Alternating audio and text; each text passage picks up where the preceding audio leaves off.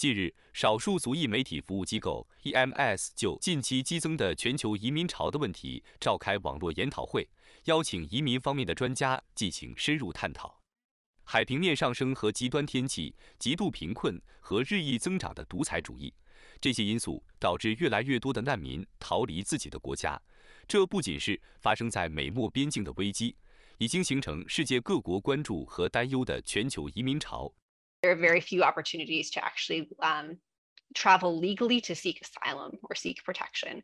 Uh, if someone is at risk in their home country or elsewhere, um, often many the only way to actually seek protection is to leave um, through using a smuggler, using um, forged travel documents, something like that. That's very unsafe. 在欧洲和大部分西方国家日益兴起的民粹主义和本土主义运动中，那些试图寻求安全和生存的人越来越多，成为替罪羊。边界正在紧固，加剧了这场本已严峻的人道主义和政治层面中的危机。他们把矛头指向那些试图寻找安全避难所和生存机会的难民。越来越多的国家加强了边境管控。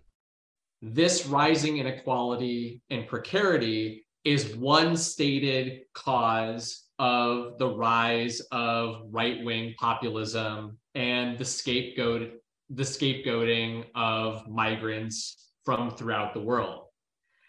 And I think it's important to realize that this inequality and this sort of trauma has generated real precarity amongst voters and citizens of countries like the United States, like the United Kingdom, and like other countries. 与会专家在深入分析这场全球移民危机的同时，努力寻求解决这场移民危机的良策，呼吁西方发达国家的政策制定者们应该采取宽容和人道的移民政策，持续关注移民和难民问题，并为难民问题提供切实有效的应对策略，帮助他们渡过难关。